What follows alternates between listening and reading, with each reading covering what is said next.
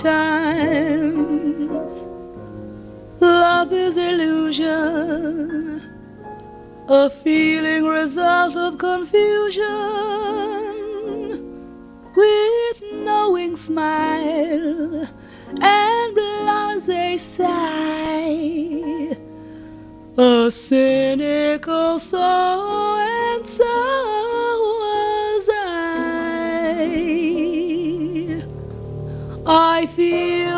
sure, so positive, so utterly unchangingly certain that I never was aware of loving you till suddenly I realized there was love.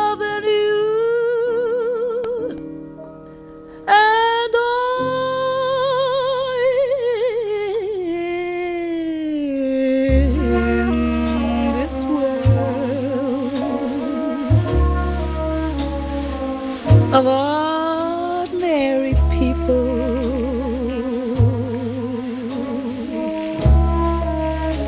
Extraordinary people.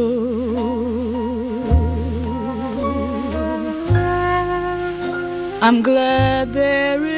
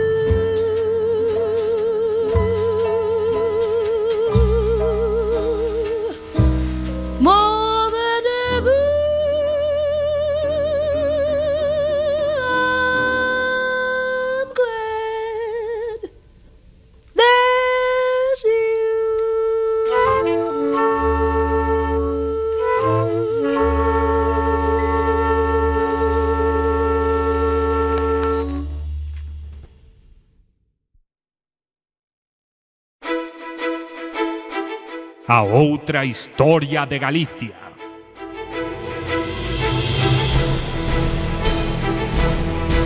Baixo medievo. Goodbye Portugal.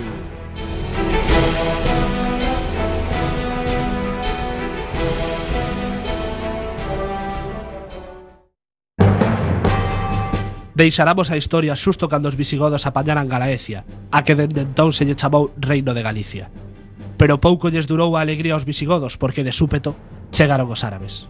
Alfombras barato paisa. Non, oh, eses árabes non, estes árabes. Os árabes derrotaron os visigodos, pero por algunha razón non ocuparon Galicia. É que chovía demais e demais os musulmáns non podemos comer a carne de porco. Ti crees que se pode vivir así en Galicia? O caso é que a reconquista avanza, os reis sucédense e a capital acaba en Santiago de Compostela. O reino pasa nesa época por máis mans cunha praza dun aparcadoiro público ata que chegamos a finais do século XI.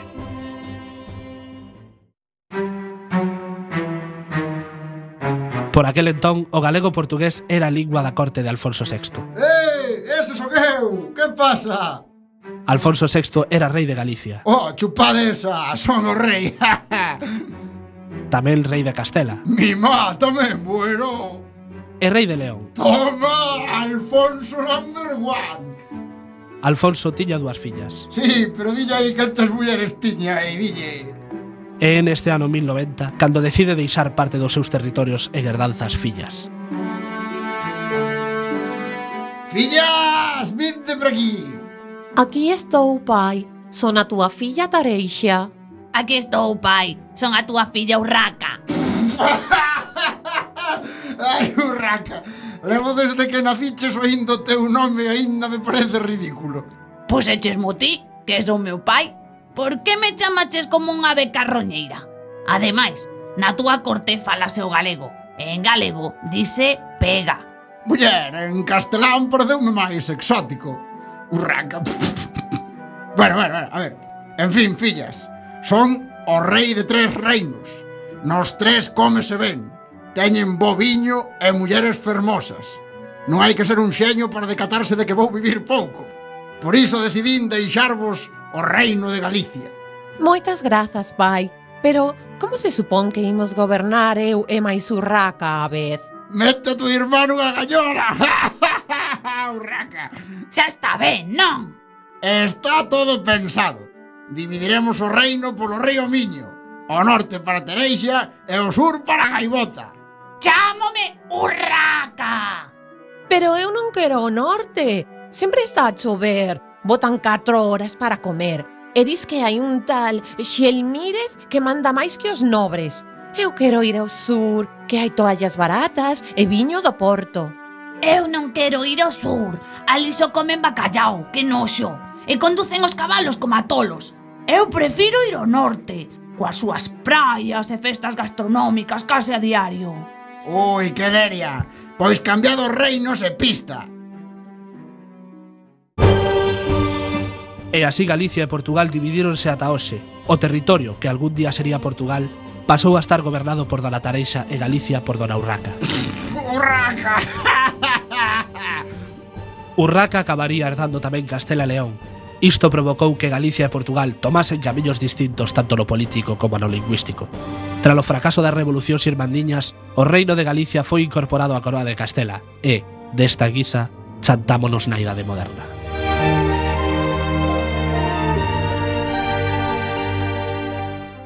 Si tú también quieres hacer un programa, escríbenos a cuacfm.org. Te estamos esperando.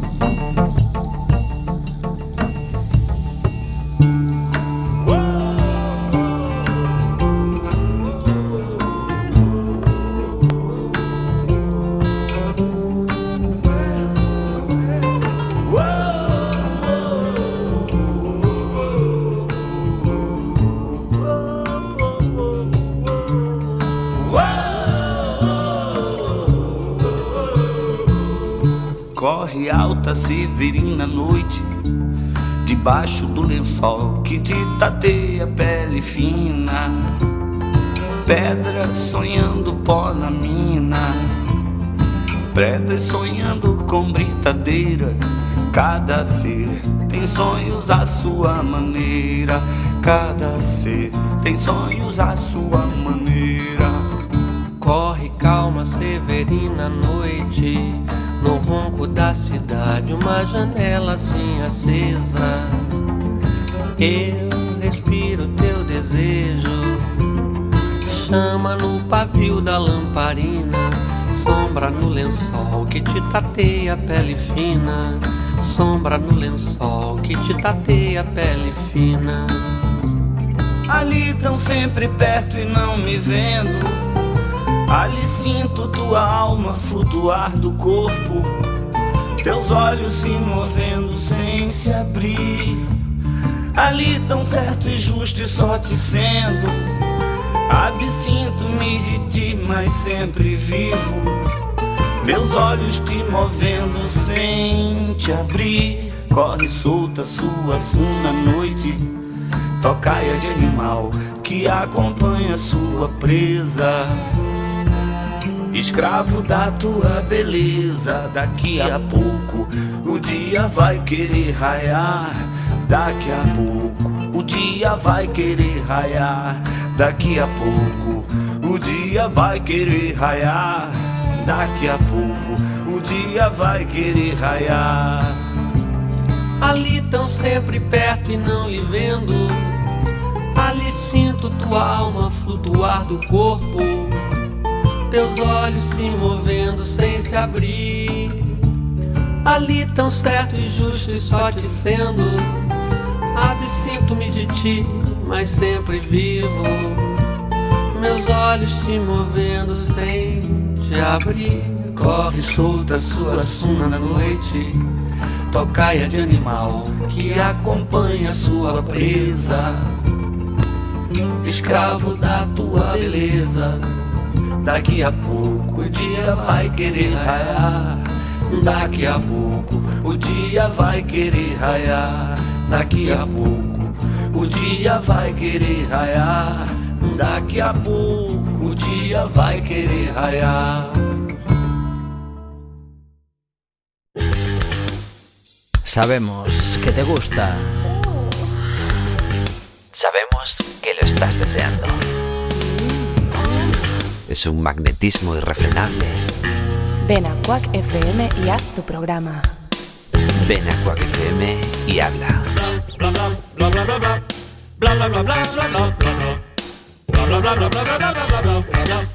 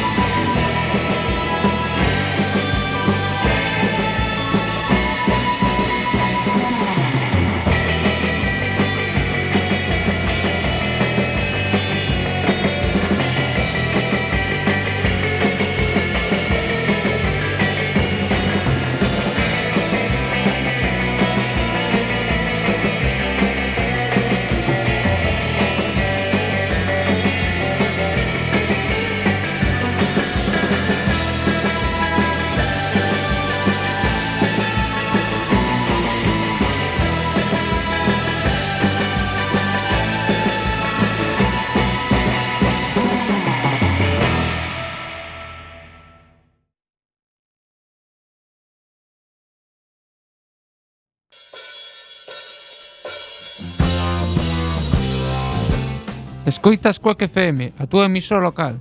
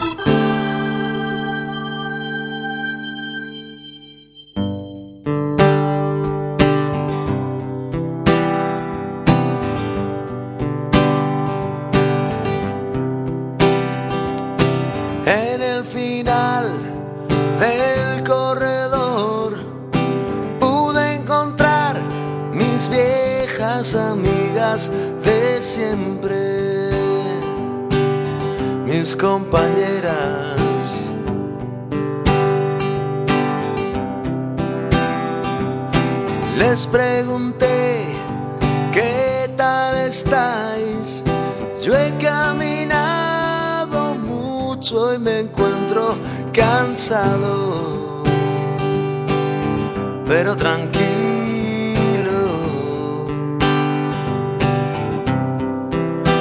Oh, amiga, risa, hermana, nostalgia, madre, alegría, dulce esperanza.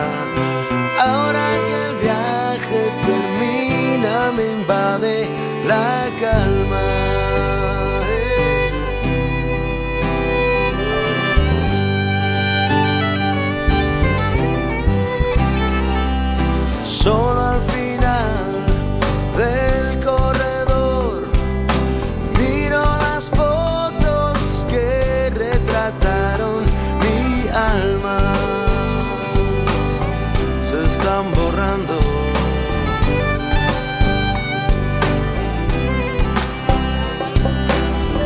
Sobre un mar de confusión salen a flote algunos errores y faltas,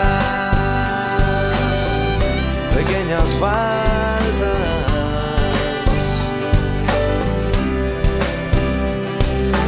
Rojos demonios de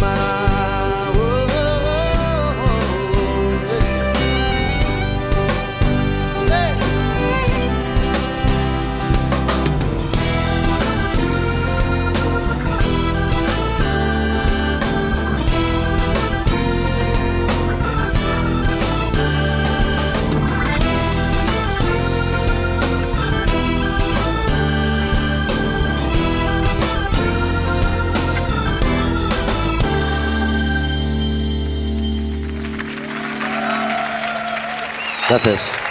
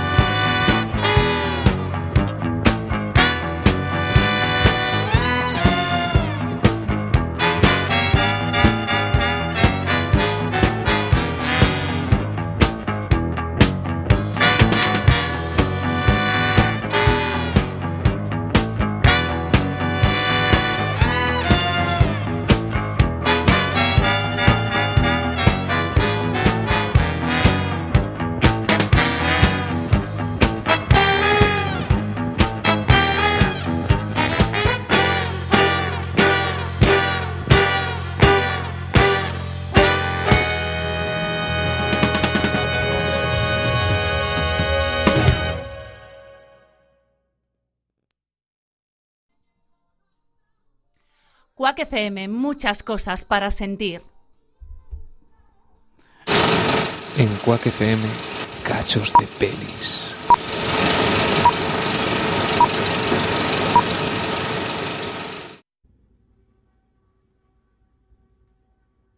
Bien, dígame, ¿por qué quiere usted convertirse al catolicismo? Bueno, eh, porque tengo que poder creer en algo, porque si no la vida carece por completo de sentido.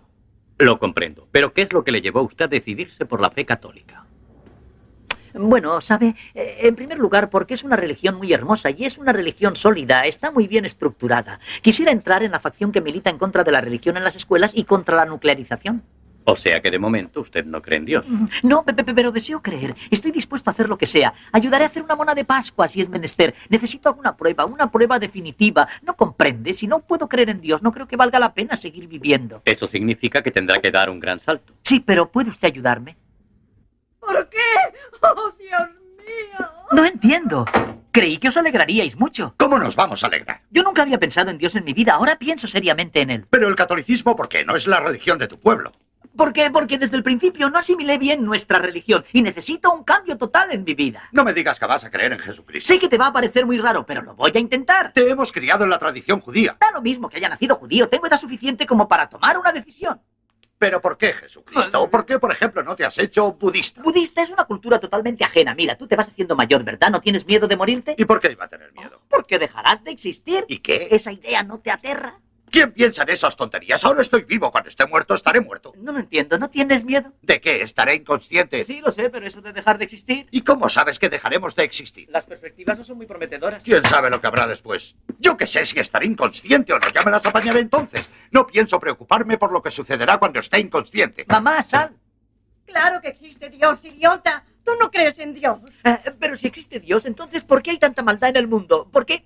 Todavía más sencillo, ¿cómo pudieron existir los nazis? Explícaselo, Max. ¿Cómo voy a saber por qué existieron si ni siquiera sé cómo funciona el abrelatas?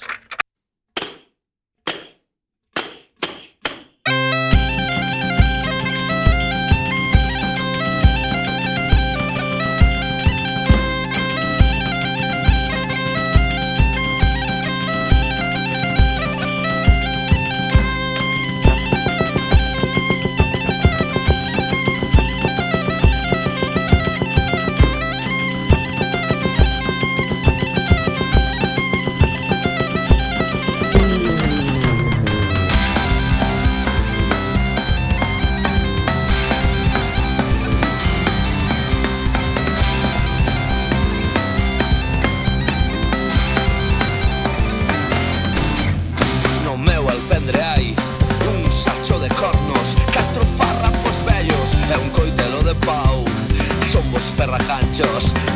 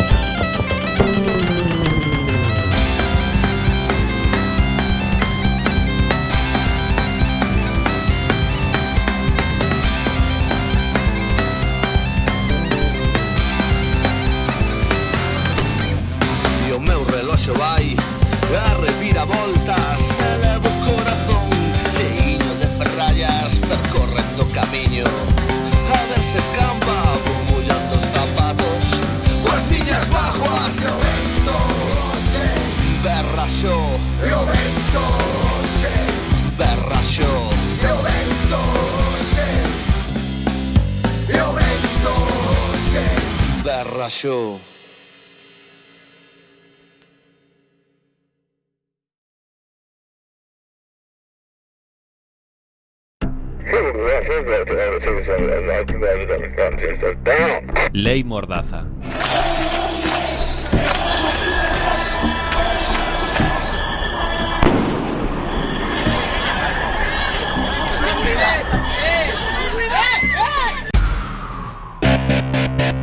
La ley Mordaza, de protección de la seguridad ciudadana, legaliza las listas negras de infractores, manifestantes, activistas, prensa alternativa, todos fichados como antes, pero ahora es por ley.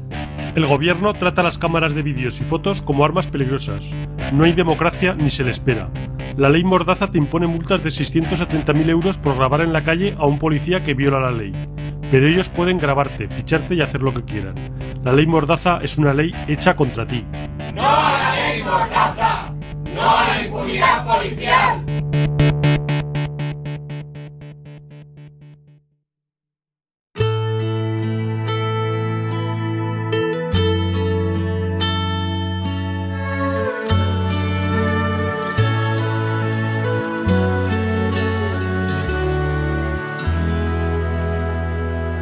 I've many times I can tell you. Times when innocence I trade for company And children saw me crying. I thought I had my share of that But these misunite are the longest. Midnight diamonds stun my heaven. Southwards burning like the jewels that are your place.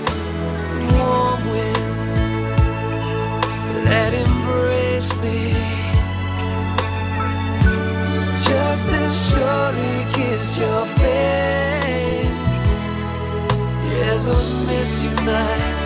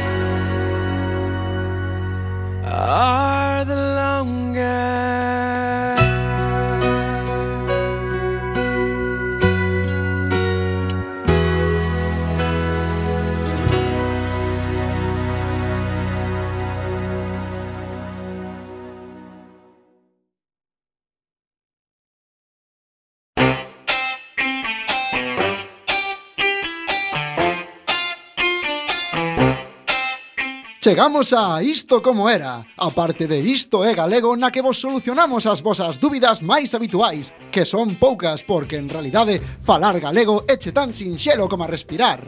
Pois ti xa terías morto afogado, porque acabas de cometer un erro bastante frecuente. Un fallo? Onde? Na comparación, Dixeches que é tan sinxelo como respirar, cando o correcto tería sido é tan sinxelo como respirar.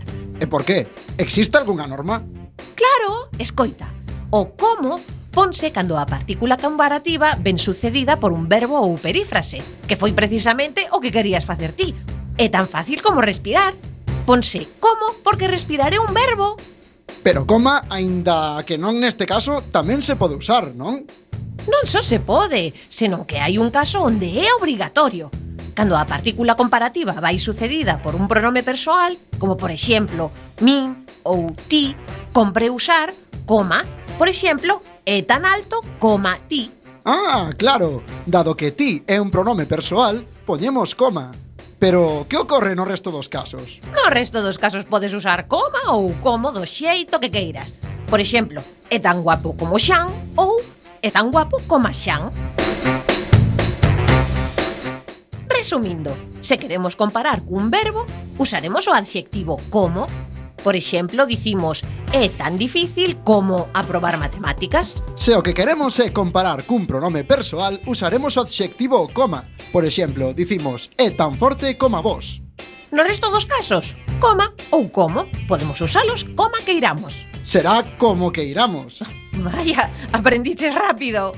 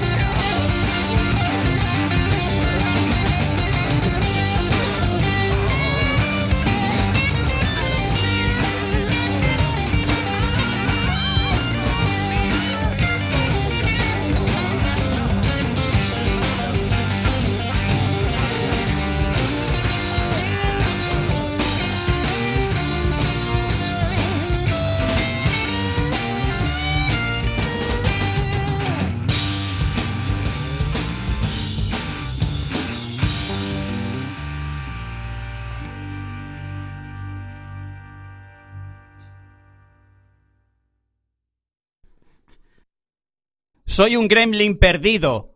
También escucho Quack FM.